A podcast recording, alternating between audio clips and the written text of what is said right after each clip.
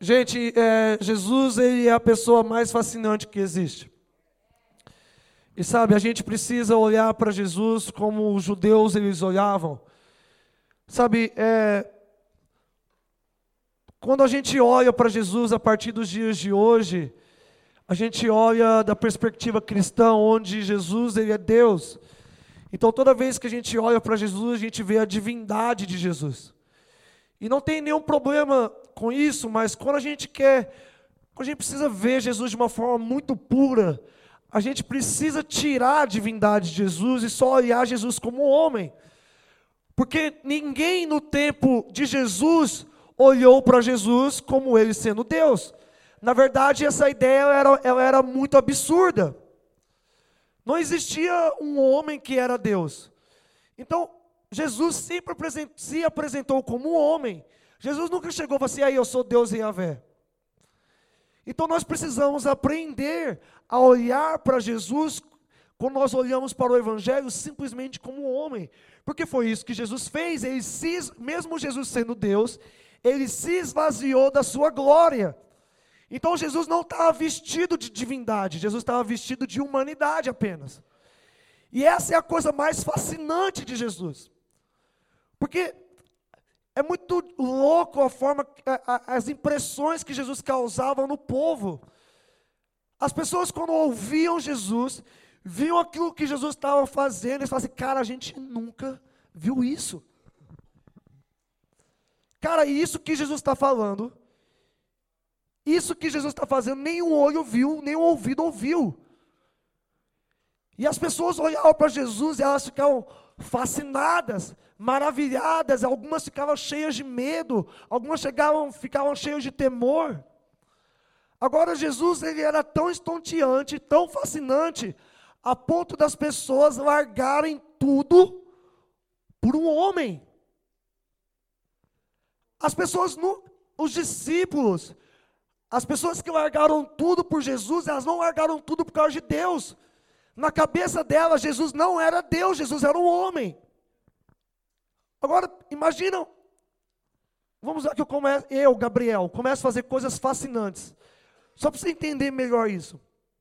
Coisas incríveis, vários milagres, dizer a Bíblia de uma forma nova. E você fica tão fascinado que você fala, assim, cara, eu vou largar tudo para seguir o cantarino. Eu vou parar a faculdade, eu vou parar o meu emprego. E aí as pessoas vão perguntar, cara, o que você está fazendo da vida? Cara, eu estou seguindo um, um, cara lá de 26 anos, de São Paulo. Ah, mas você largou tudo para seguir esse cara? É.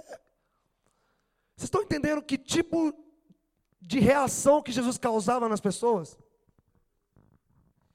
Esse era Jesus. Agora, Jesus ele não causava isso em simples homens apenas. Existiam grandes multidões, multidões e multidões que vez após vez seguiam Jesus. Jesus, por exemplo, aqui em Mateus 8, ele está acabando de pregar o sermão do monte.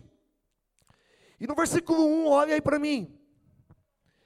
Quando, vamos dos é, 7, 28.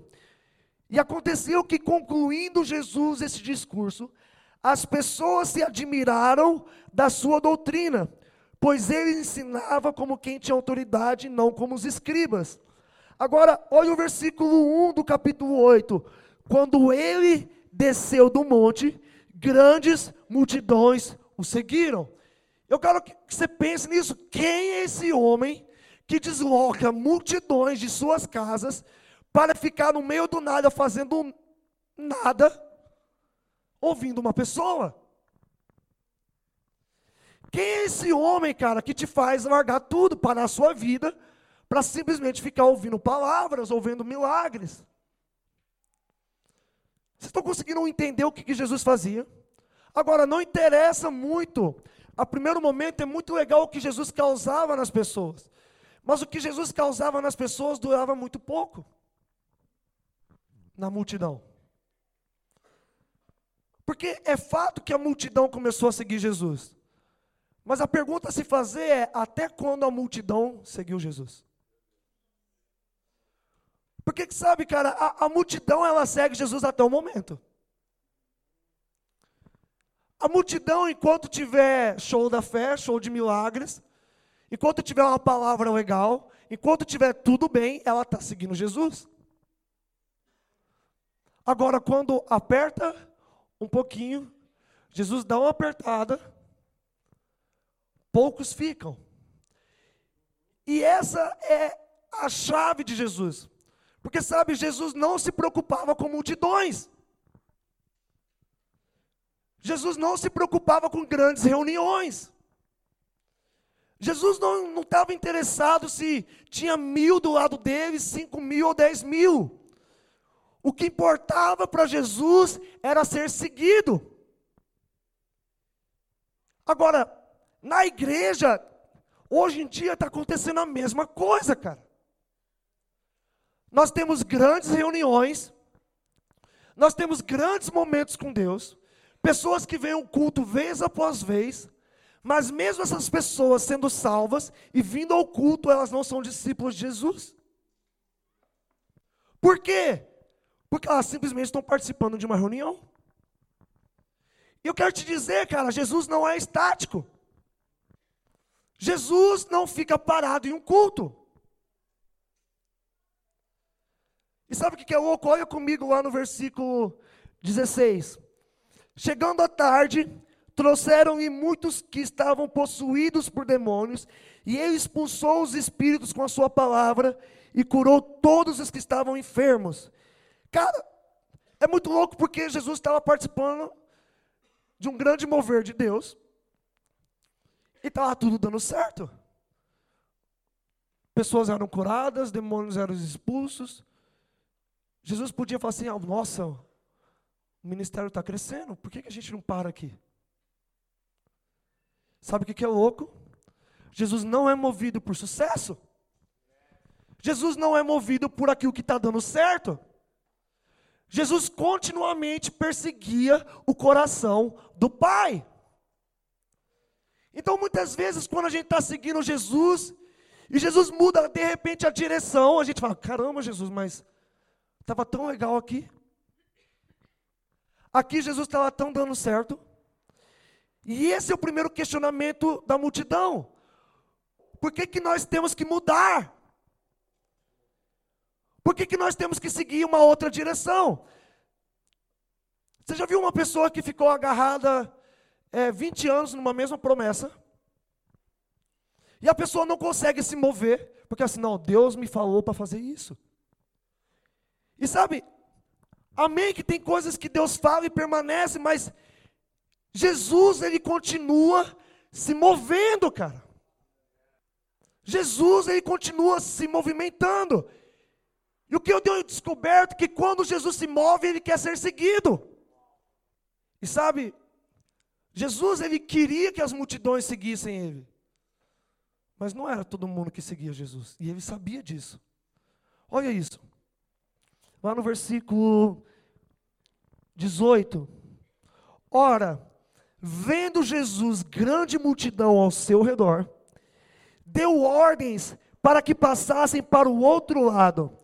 Então Jesus, imagine que hoje eu estou aqui eu falo, gente, eu estou indo para o Rio de Janeiro. E o meu desejo é que cada um de vocês, aqui, nesse exato momento, me sigam. Amanhã eu estou indo, eu quero que todo mundo hoje pegue a sua passagem e compre. Agora pense exatamente na sua vida. Sabe, eu não quero hoje espiritualizar demais, cara. Mas eu quero que você realmente pense Jesus como homem dizendo: Nós vamos nos mover. E a questão é: o que é que nos impede de continuar seguindo Jesus? O que, que é que continua nos impedindo de seguir Jesus? Porque o desejo de Jesus é que numa igreja, no corpo de Cristo, todos se tornem seguidores. Mas a verdade é que to, nem todo mundo é seguidor, porque muita gente tem empecilhos na sua vida que nos impedem a continuar se movendo com Jesus. E Jesus disse, assim, aí lá no versículo, vamos ler de novo versículo 18. Ora, vendo Jesus grande multidão ao seu redor, deu ordens para que passassem do outro lado. E chegando um certo escriba, disse: Mestre, seguir-te-ei por onde quer que fores. Cara, que cara sincero, velho. Sabe, esse cara realmente que estava fascinado por Jesus. Ele realmente estava disposto a abandonar tudo e seguir Jesus. Jesus falou assim: vamos todo mundo para lá. E ele falou assim: cara, Jesus, eu vou aonde você for. Jesus, eu estou indo, não importa o que acontecer, eu estou indo. Não importa o que eu estou deixando para trás, eu estou indo. Mas é muito interessante o que Jesus responde, porque o que Jesus responde reflete aonde estava o coração dele. Olha o próximo versículo. E Jesus lhes disse: As raposas têm suas, suas covas, e as aves têm os seus ninhos, mas o filho do homem não tem aonde deitar sua cabeça. Sabe, muitas vezes a gente está seguindo Jesus por causa de status, cara. Muitas vezes a gente está seguindo Jesus porque a gente acha que desse lado aqui a gente vai ter uma vida melhor. A gente acha que a gente vai seguir Jesus e a gente vai obter algum tipo de direito, algum tipo de ascensão social. E sabe, o, o, o Evangelho não veio, cara, para mudar a nossa situação social, meu amigo. Sabe essa coisa de tipo, cara, eu vou começar a seguir Jesus, porque vai que meu marido aí para de beber. Sabe, eu vou começar a seguir Jesus, e vai que meu filho pare de usar droga. Eu vou começar a seguir Jesus, e vai que, sabe, o meu, meu casamento melhore. Vai que eu comece a seguir Jesus, e, sei lá, minha empresa começa a ganhar mais dinheiro. Sabe, não é não é sobre aquilo que nós vamos ganhar, cara.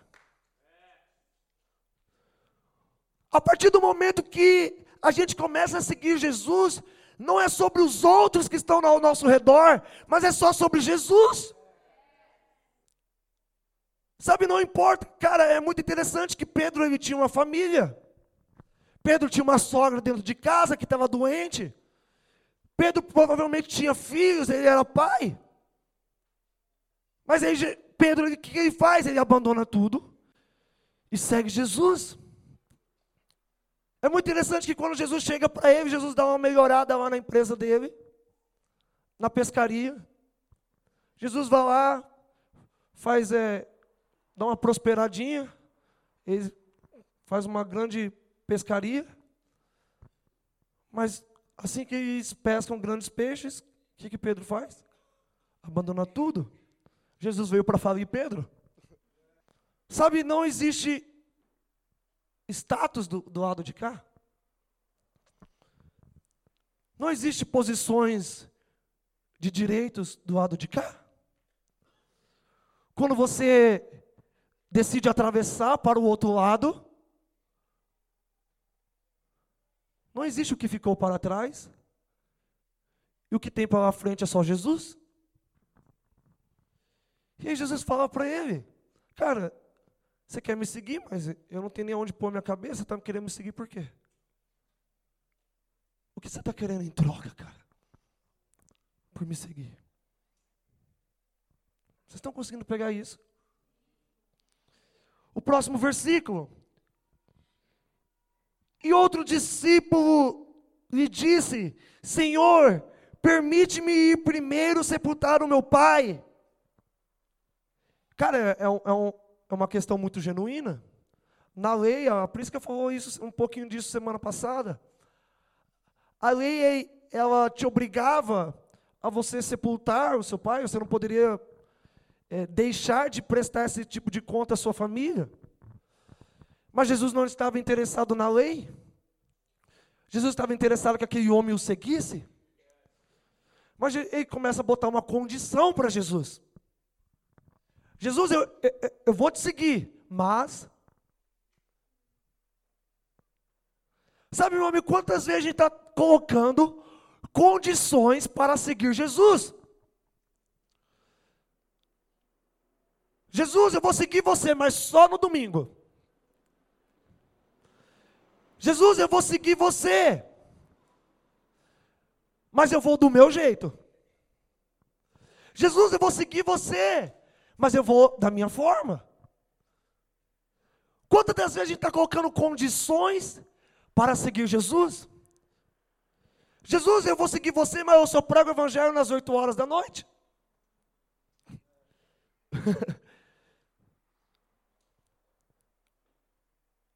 Seguir Jesus não existe. A gente não pode colocar condições, cara. Seguir Jesus não é condicionado, não é do meu jeito. Seguir Jesus é ouvir o que Ele quer, ver para onde Ele está indo e ir do jeito que Ele está indo. Seguir Jesus não é andar no meu passo. Seguir Jesus não é pensar do meu jeito. Seguir Jesus não é ter, não é ter a minha opinião. Seguir Jesus não é ter os meus sonhos, não é ter as minhas vontades. Sabe, Jesus, eu vou te seguir, mas eu posso terminar minha faculdade de medicina primeiro? Jesus, eu, eu vou te seguir, mas, sabe, minha mãe ela está um pouquinho enferma, mas daqui a pouco eu vou. Quantas condições, quantos mas nós estamos colocando para seguir Jesus, cara? Sabe o que é engraçado? Isso é insubmissão.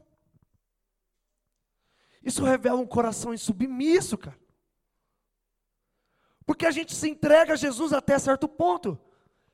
A gente quer seguir Jesus, mas mantendo o controle, Gui. Jesus, eu só te dou até aqui.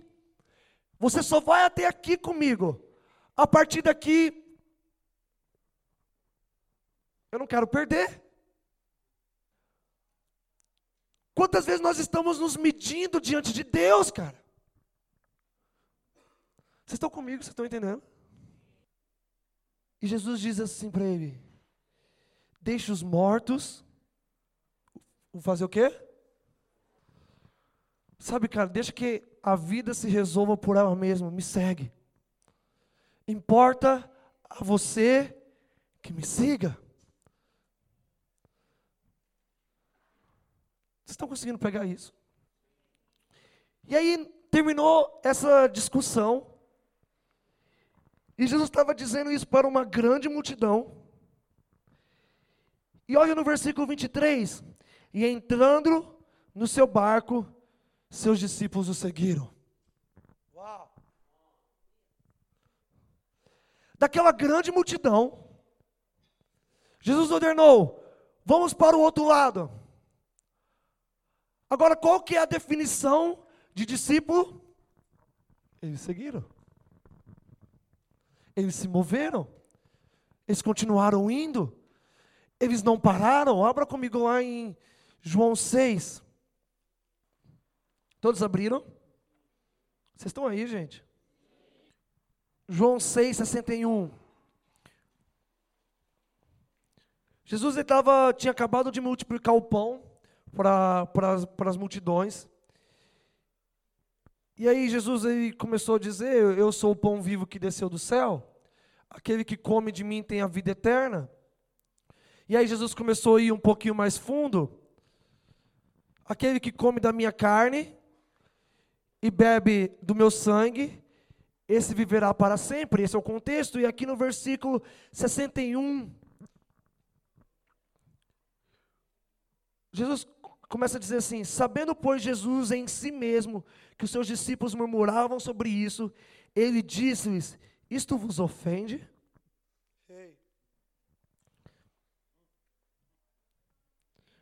O que seria se vós visseis o filho do homem subir para onde estava antes?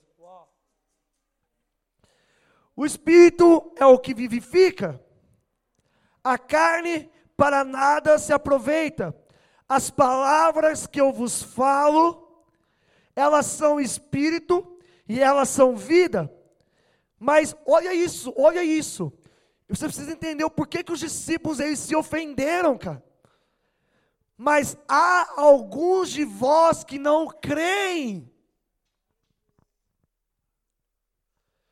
Sabe, por muito tempo eu tenho aprendido algo com Jesus.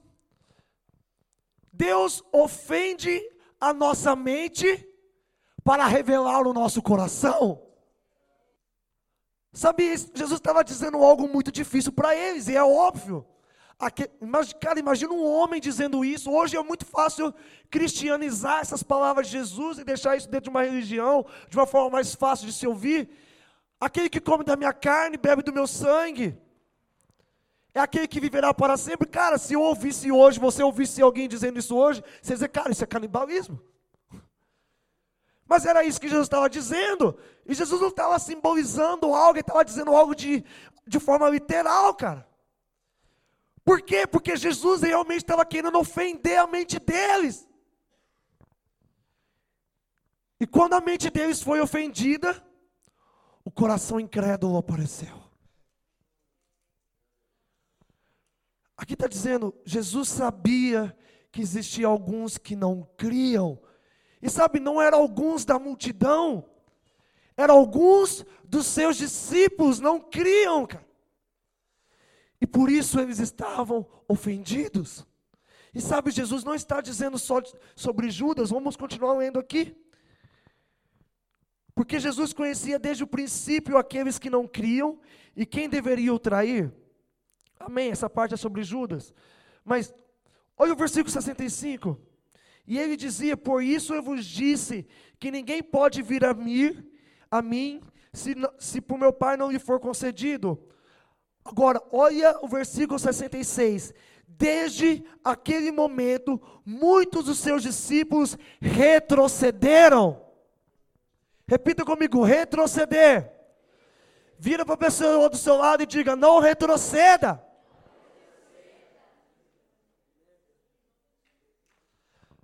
Sabe, cara, é, é, é possível no nosso coração existir tanto fé quanto incredulidade. Como isso? Gente, Hebreus fala que o povo de Israel não entrou na terra prometida por causa de incredulidade no, no coração deles. Hebreus diz assim: se ouvires hoje a voz do Espírito Santo, não endureçais o vosso coração, para que não sejais incrédulos como o povo de Israel no deserto. Agora presta atenção. O povo do deserto tinha fé em Deus?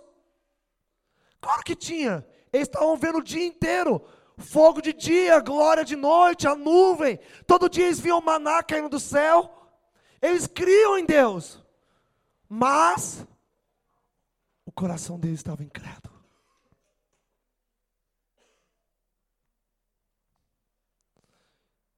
E sabe, talvez no meu coração exista incredulidade para certas coisas.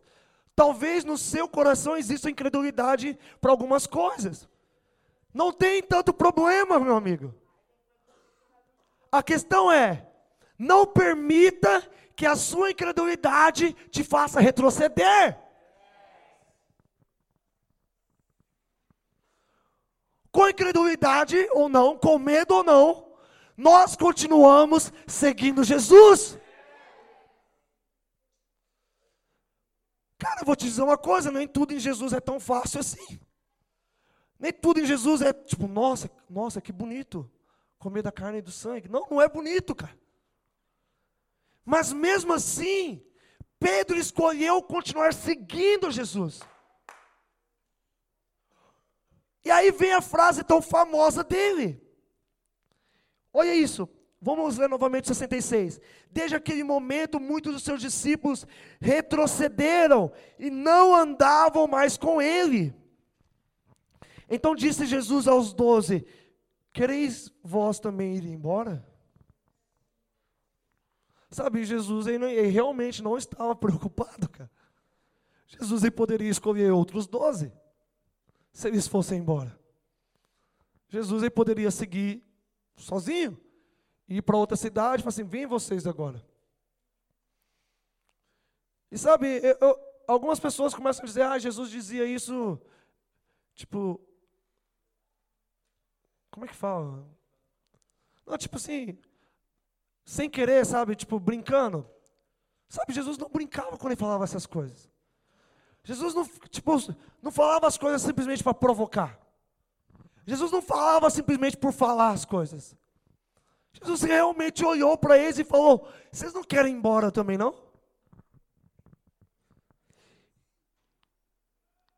E aí vem Pedro e diz: Senhor, para quem iremos nós? Tu, tu tens as palavras da vida eterna. Agora, sabe o que, que eu acho engraçado nessa frase de Pedro? Ele tinha para quem ir. Ele tinha para quem ir. Eu não sei se vocês lembram, mas Pedro tinha uma sogra. Acho que não queria muito voltar para ela, mas Pedro tinha uma casa.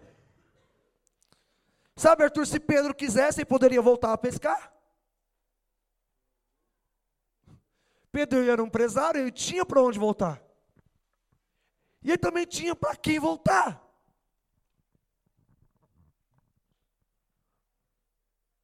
Mas a questão não é sobre quem ele tinha. Não é sobre quem ele tinha, cara. Não é sobre o lugar onde ele tinha. Não é sobre as coisas que ele tinha. É se tudo aquilo que ele tinha tinha palavras de vida eterna. Sabe, ele tinha uma esposa, meu amigo. Ele tinha peixes. Ele sabia pescar e era um homem forte. Mas essas coisas não tinham vida eterna. Essas coisas não duravam para sempre. Então, se essas coisas não duravam para sempre, ele não tinha.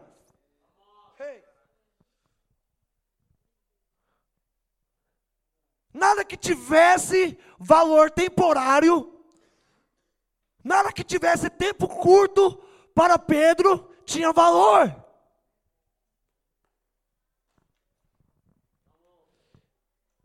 Ele tinha muitas coisas, cara, ele poderia voltar a fazer muita coisa. Mas todas essas coisas em algum momento ia parar. Ia acabar, ia ser abalável. Hey. Então, é sobre quem? É sobre, cara, tudo isso perdeu valor. Eu descobri da onde flui vida eterna. Sabe, e Pedro ele realmente estava um pouco inseguro. Caraca, como é que a gente vai lidar com tudo isso? Não interessa. Ele continuou seguindo. Sabe, esse é o motivo que muitas pessoas se desviam, muitas pessoas se esfriam, elas param de acreditar na igreja ou confiar na igreja. Por quê? O coração ofendido faz elas pararem. Precisamos ainda derramar os nossos olhos em Jesus, cara. Abra comigo lá em Lucas 14. Então, primeiro, o primeiro discípulo, ele estava procurando algum tipo de status em Jesus. O outro discípulo ele estava querendo colocar algumas condições para Jesus. Jesus, eu vou te seguir, mas eu vou te seguir do meu jeito. Alguns ficaram ofendidos com Jesus, mas alguns permaneceram. Agora eu quero te dizer por que, eles permaneceram. Repita-se comigo, calcule o custo. Eles não sabiam o custo de seguir Jesus, cara. Eles não sabiam o preço que eles tinham que pagar. E por isso bebês ficaram ofendidos. Sabe, Jesus aí não dá muitas garantias quando a gente começa a seguir Ele. A única garantia é Ele mesmo. Mas mesmo assim a gente precisa calcular o custo, e eu quero que você comece a fazer isso agora. o custo de seguir Jesus? O silêncio é proposital, qual é o custo de seguir Jesus? Eu quero que você realmente se responda nesse momento. O que seguir Jesus implica em perder? Que seguir Jesus implica em investir? Lucas 14, 25 diz assim: Vocês estão aí comigo? Vocês estão felizes? Versículo 25 diz assim: E iam com ele grandes multidões. E voltando-se, disse-lhes: Se algum homem vier, vier a mim e não aborrecer o seu pai, e a sua mãe, e a sua esposa, e filhos, irmãos, irmãs, sim, e também a sua própria vida, ele não pode ser o meu discípulo. E quem não carregar a sua cruz e não vir após mim, não pode ser o meu discípulo. Porque qual de vós, querendo edificar uma torre, não assenta primeiro para calcular o custo, para ver se tem o suficiente para acabá-la? Para não acontecer que depois de haver posto os alicerces, e não sendo capaz de acabá-la, todos os que vierem comecem a escarnecer dele, dizendo: Este homem começou a edificar e não foi capaz de terminar. O qual é o rei que, indo guerrear contra outro rei, não se assenta primeiro a se aconselhar com 10 mil, é capaz de sair ao encontro de quem vem contra ele 20 mil. Do contrário, estando o outro ainda longe, ele envia embaixadores e pede condições de paz. Assim, pois, qualquer de vós que não renunciar tudo, tudo o que tem, não pode ser o meu discípulo. O sal é bom, mas se ele perder o sabor, com quem há de se temperar? Nem servirá para a terra, nem para esterco mas os homens o lançam fora. Quem tem, quem, quem tem ouvidos para ouvir, que ouça, cara. Sabe, meu amigo, precisamos calcular o custo. Nós precisamos medir o quão dispostos nós estamos a pagar para seguir Jesus. Sabe, cara, é, a gente sabe que a salvação é de graça. A salvação não é pelas obras, ela é um dom de Deus, Efésios 2:10. Mas seguir Jesus custa tudo. Ontem eu estava com meus amigos, a Isabela Zac e o Gabriel Borges. E a gente estava no carro indo para Guarujá. E eles, e eles são missionários que eles foram para as montanhas do Nepal e eles tinham que realmente subir montanhas por 10 horas carregando Bíblia para entregar nos vilarejos, bolsa e tudo mais. E eles falaram assim, cara, a gente teve que parar um momento antes de subir e calcular tudo que nos ia custar subir para entregar essas Bíblias. Então eles fizeram isso. Eles pararam e começaram a calcular. Alguns começaram a dizer: Ah, isso vai, isso vai me custar o meu cansaço, isso vai causar, me custar a minha saúde, isso vai me custar uns bons dias de descanso, isso vai me custar isso, vai me custar aquilo. Mas eles realmente começaram a parar e olhar para esse texto e eles começaram a dizer: cara, isso vai custar a nossa vida. E eles começaram a dizer que eles começaram a subir. E aí eu quero que você imagine você subir numa trilha, numa montanha. E aqui está um paredão de pedra. Vou colocar desse lado aqui está um paredão de pedra. E desse lado aqui está um precipício. E eles realmente passaram por isso. E alguns já estavam fracos, de tanto andar, de tanto carregar peso. e alguns já estavam desistindo. Mas eles falaram assim: canta, a única coisa que impediu que a gente desistisse no caminho foi porque a gente calculou os custos.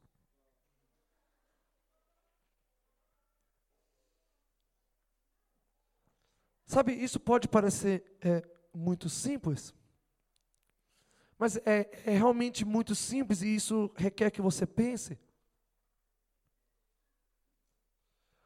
O que nos faz desistir e ficar ofendidos é a gente começar a seguir Jesus carregando coisas. Porque sabe, Gui, quando a gente começa a carregar coisas, começa a carregar essa garrafa aqui comigo, seguindo Jesus, e eu me agarro essa garrafa aqui, seguindo Jesus, no momento da tribulação, que eu perco essa garrafa, eu me ofendo.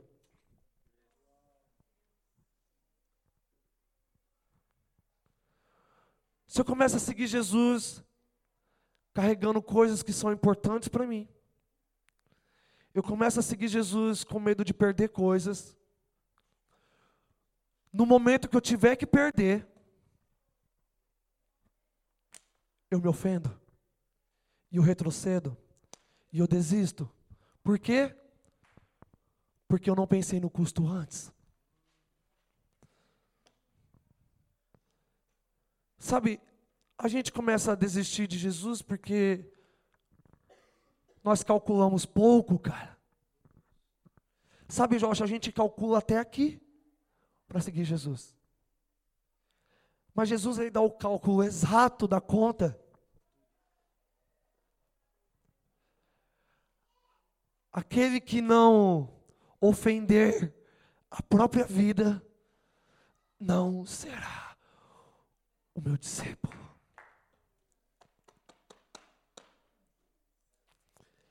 Abra comigo lá em Mateus, ou desculpa, Marcos 10. Vocês estão entendendo isso? Hoje é tempo de a gente transicionar de membros, de pessoas que têm fé, para pessoas que seguem Jesus. Abra comigo lá em Marcos 10.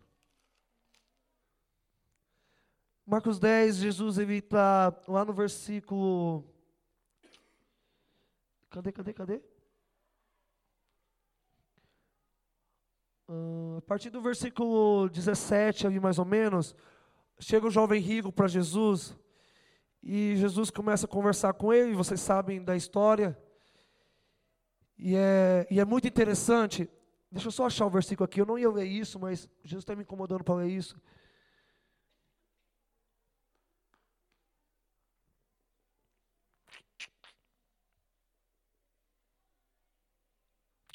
Versículo 21. Jesus olhando, rei, Jesus olhando para ele, o amou. Uau! Uau, cara. Aquele cara, ele disse: Jesus, eu tenho seguido todos os mandamentos. Eu tenho sido fiel durante a minha juventude. Eu tenho sido santo. Eu tenho observado a lei de Deus. Eu não tenho pecado que mais eu preciso, Jesus, para herdar a vida eterna? Sabe, Arthur, Jesus gostou daquele menino.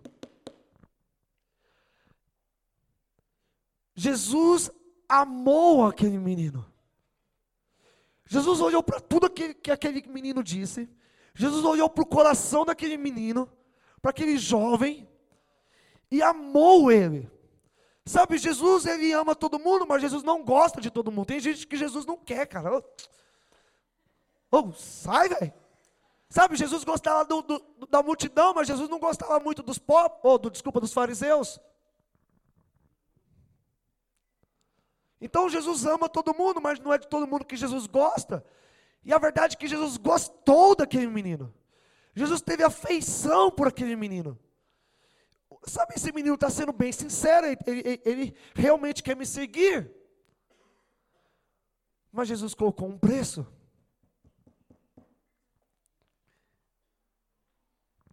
E Jesus olhando, ai cara, isso aqui é muito forte. E Jesus, olhando para ele, o amou. E com esse amor ele disse: Uma coisa te falta. Hey! Vai pelo teu caminho, vende tudo que tens e dá aos pobres, e tu terás um tesouro no céu.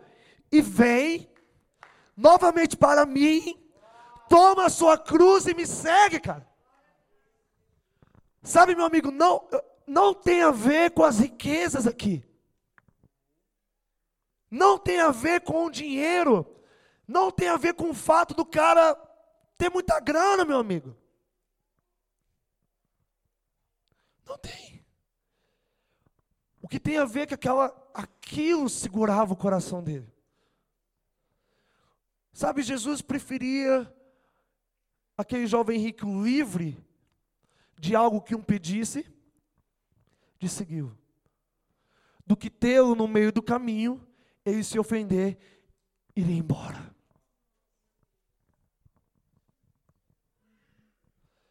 Sabe, para Jesus era melhor aquele jovem não seguir ele, do que começar a seguir e no meio do caminho ir embora.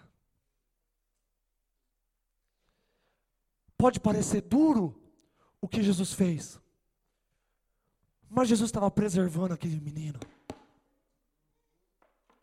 Sabe, cara, me seguir realmente não é fácil. E tem um custo me seguir. Livra o seu coração daquilo que te prende agora. Livra o seu coração daquilo que te ofende. E então você nunca se ofenderá. Aí Jesus, aí, aí Jesus fica bem triste, porque aquele menino sai triste. Assim, cara, isso aqui é difícil demais para mim, eu não consigo largar essas coisas. E Jesus fica triste, ele olha para os seus discípulos e fala: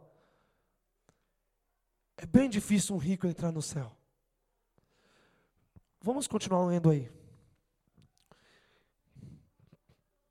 Vai, vamos, vamos, vamos.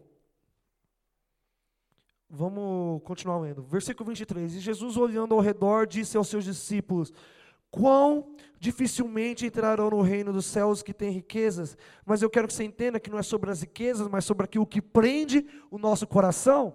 Jesus fala lá em Mateus 5, no, no Sermão do Monte: Onde está o teu coração, aí está o teu tesouro. Então, onde o seu coração está enraizado? Jesus quer tirar as raízes do seu coração naquilo que te prende, para que o seu coração se mova junto com dele.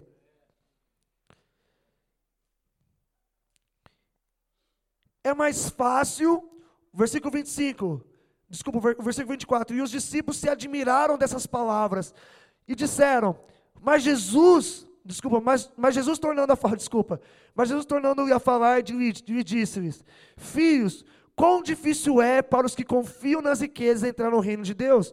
É mais fácil um camelo passar pelo olho da agulha do que entrar um homem rico no reino de Deus. E eles ficaram extremamente admirados, dizendo entre si: Quem então poderá ser salvo? E Jesus, olhando para eles, disse: com homens isso é impossível, mas não com Deus, porque com Deus todas as coisas são possíveis. E olha agora o raciocínio de Pedro. E Pedro começou a dizer: Eis que nós deixamos tudo e te seguimos. Uau! Uau, cara! Cara, se alguém que não deixa as coisas não tem a vida eterna, Jesus, o que nós temos? Nós que deixamos tudo para trás.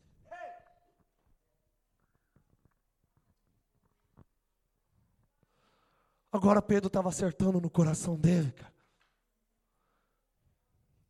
Agora Pedro estava indo no caminho certo. Ele estava achando a chave que o faria não ficar ofendido. Vamos lá de novo, versículo 28. E Pedro começou-lhes a dizer: Eis que nós deixamos tudo e te seguimos.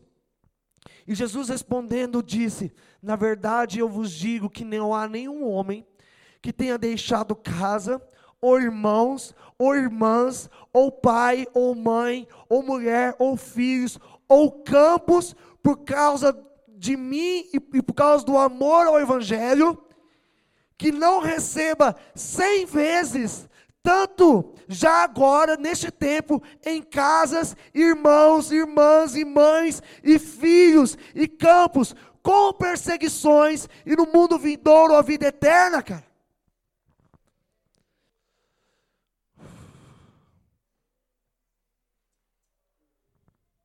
Jesus, eis que nós deixamos tudo e te seguimos. Jesus fala para ele: não há ninguém que tenha deixado tudo e não receba cem mais ainda nessa vida. Cem vezes mais nessa vida. Agora, talvez o nosso coração ganancioso ache que isso é dinheiro novamente, ou alguma posição, ou isso ou aquilo. Mas eu quero te perguntar, Cris, o que os discípulos tinham a não ser Jesus? Sabe, o filho do homem não tem onde repousar a cabeça. Sabe, Jesus pode estar aqui hoje, mas amanhã ele pode se mover e a gente ir para outro lugar. Quem sabe o que, que Jesus vai fazer?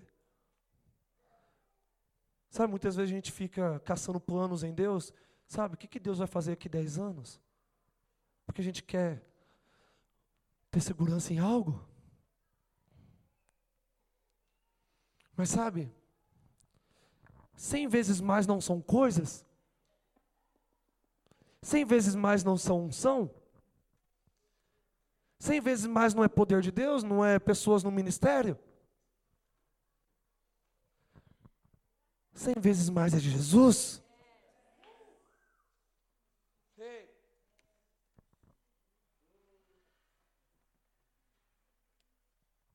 Jesus estava dizendo: aquele que não aborreceu o seu pai a sua mãe, os seus irmãos e as suas irmãs, em outro texto estava dizendo isso, não, é, não pode ser meu discípulo. Mas Jesus, e aqueles que abandonaram tudo isso? Eles têm cem vezes mais do que pai. Eles têm cem vezes mais do que irmãos. Eles têm cem vezes mais do que casas. Eles têm cem vezes mais do que campos, porque eles têm cem vezes mais a mim. Agora, isso começa, não é depois, cara. Isso não é sobre depois. Isso não é quando Jesus voltar, cara, que a gente vai receber cem vezes mais. Isso é sobre o tempo agora, cara.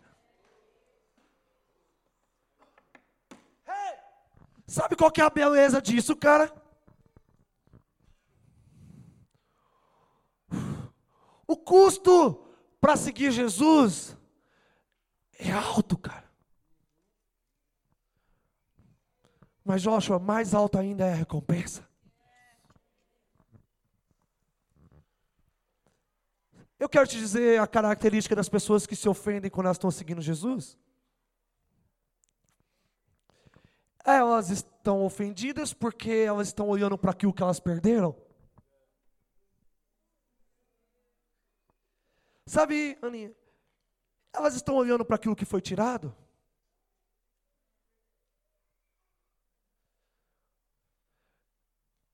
Elas estão olhando para aquilo que era de valor para elas. Mas elas não estão olhando para aquilo que elas ganharam, cara quando elas decidiram seguir Jesus.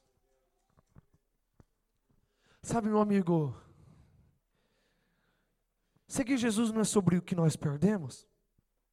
Realmente o custo é alto? Mas sobre aquilo que nós passamos a ter. Eu realmente preciso te desafiar hoje, cara. A escolher limpar o, os nossos corações. E calcular o custo.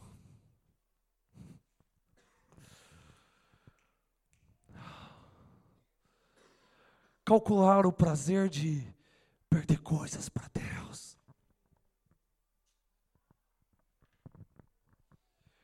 Eu quero te lembrar de Hebreus 11. Dos homens que essa terra não são dignos. Muitas mulheres perderam seus maridos por causa do Evangelho.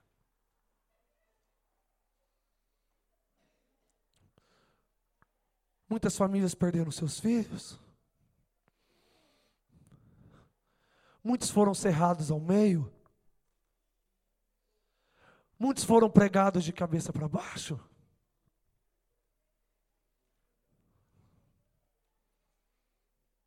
Muitos foram torturados até a morte.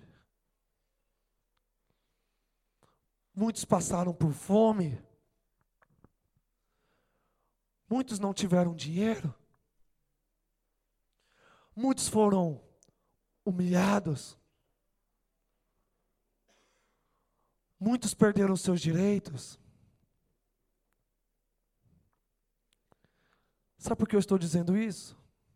Porque Jesus fala que nesse tempo nós ganhamos cem vezes mais pais, irmãos, famílias, mas cem vezes mais perseguições.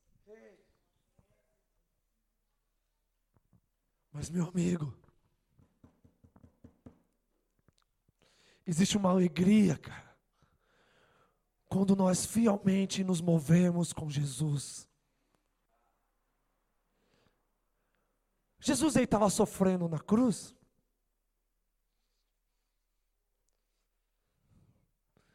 Mas Hebreus fala que Jesus suportou a cruz porque estava de olho na alegria que lhe estava sendo proposta.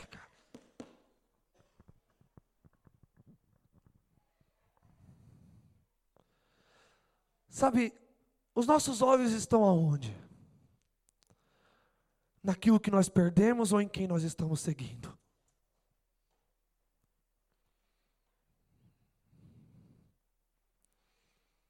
É tempo de perder coisas em Deus. Sabe o que, eu acho bonito em seguir Jesus? É que nós seguimos Jesus e não pessoas.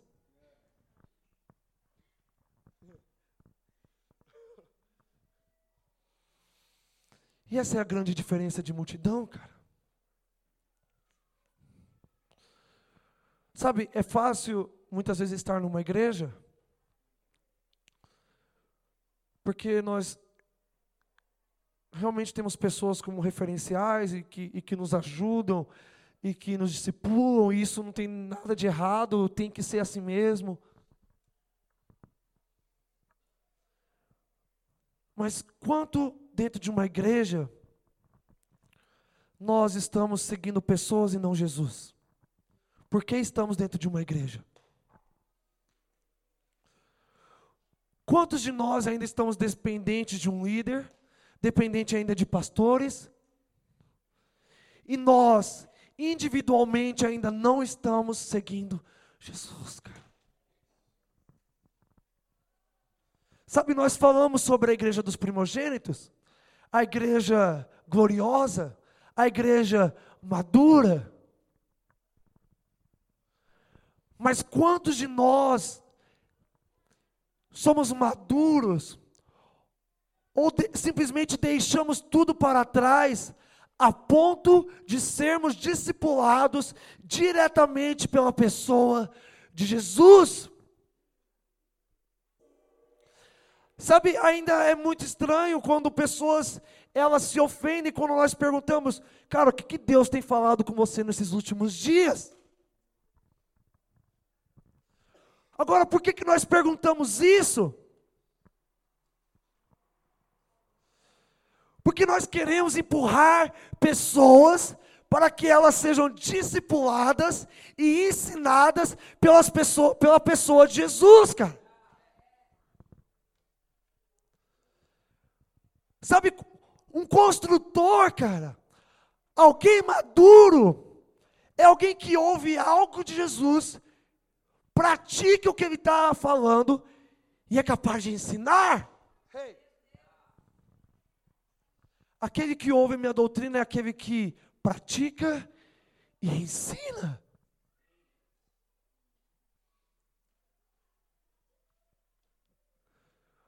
Sabe, eu, eu amo a analogia de Jesus de sermos ovelhas no meio de um aprisco. Mas sabe, o problema é quando nós somos ovelhas para sempre. E sabe, eu não estou dizendo para que todo mundo vai deixar de ser ovelha para ser pastor, mas eu estou dizendo de deixar de ser ovelha e se tornar discípulo. Sabe por quê? Pensa numa ovelha. Ela segue um homem, ela tem um pasto ali onde ela fica comendo daquilo que é plantado. Ela fica estagnada ali. Mas sabe, o discípulo, ele é aquele que constrói, ele é aquele que contribui, ele é aquele que ouve a voz do bom pastor, e ele diz: Nós estamos indo para cá. Sabe, eu amo a analogia de Jesus quando ele fala que nós somos ovelhas. Mas quando é que nós vamos transicionar de ovelhas para ser uma comunidade de discípulos?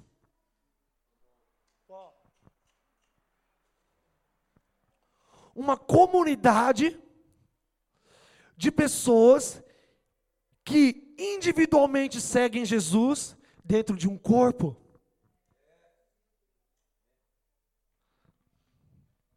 Sabe, Jesus ele discipula o Gui diretamente, discipulou a Gabi, discipulou o Joshua. Mas, no fim, todos eles estão cooperando para que nós cheguemos no mesmo lugar.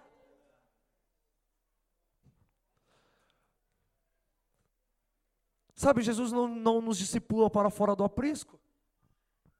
Eu, eu realmente não sei porque eu estou falando isso, isso não estava no script. Mas nós precisamos transicionar nossa mentalidade. De sermos pessoas que apenas se alimentam, mas passarem a ser pessoas que constroem, cara. Fique de pé no seu lugar.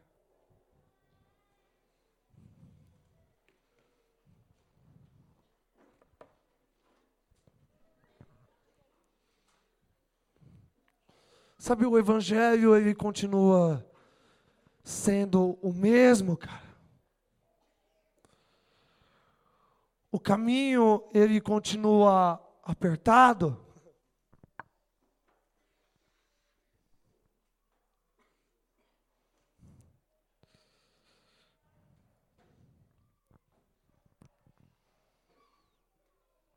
Vocês estão aqui?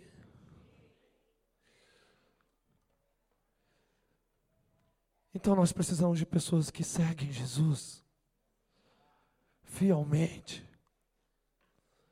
Pessoas que não negociam seguir Jesus. Pessoas que não colocam condições em seguir Jesus. Pessoas que não se ofendem. Pessoas que não estão carregando as próprias mochilas com aquelas coisas de valor para si mesmo. Eu amo quando Jesus fala: o reino dos céus é como um homem que achou um tesouro no campo.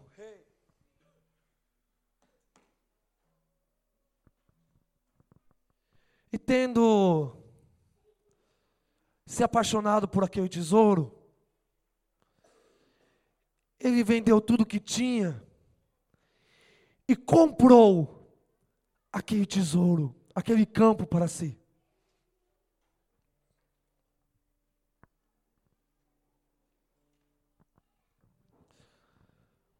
Sabe, a proposta de Jesus é a gente trocar as nossas coisas por algo que é superior. Sabe, meu amigo, essa palavra hoje não tem a ver com abandonar a sua faculdade, abandonar o seu emprego e todo mundo virar, sei lá o que, hippie.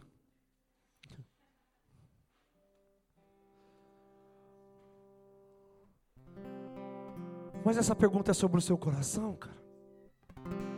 Essa palavra é sobre os nossos corações diante de Deus.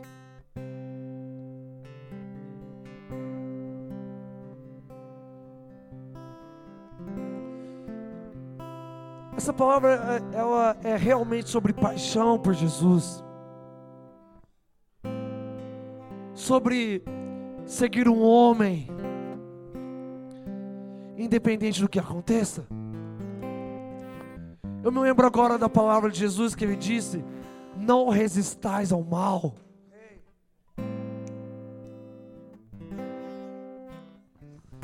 Sabe, Jesus quando fala não resistais ao mal, ele fala, ao invés de vocês resistirem ao mal, quando alguém te dá um tapa na sua face, o que você faz? Vire a outra face. Agora não tem a ver simplesmente com o ato de virar a outra face, tem a ver com abraçar o mal, abraçar a perseguição. Sabe o que nós fazemos quando nós levamos um tapa? A gente fala, cara, que coisa ruim, isso é muito ruim, não quero, por favor, não me bata. Mas sabe o que é não resistir ao mal? É abraçar o mal como se ele fosse bom. Eu quero ser bem prático com você, bem prático agora, nesse momento. Alguns de vocês têm tatuagem? e sabe, tatuagem não é uma coisa que. Que tipo assim, dói, não dói? Alguns dizem que não dói, mas é mentira. Dói sim. Mas quando você está fazendo tatuagem, você está ali, está tudo bem, está legal. Sabe por quê? você está resistindo, você não está resistindo ao mal. Sabe, imagina que você vai fazer uma cirurgia e alguém tem que abrir o seu corpo com um bisturi. Você pode falar, cara, isso não é legal. Mas você se submete, você aceita. Por quê? Porque você sabe que isso vai te fazer bem.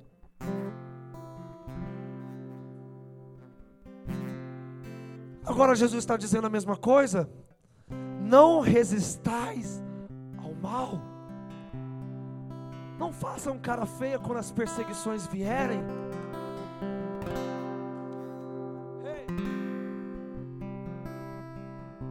Façam cara feia quando as coisas ficarem difíceis.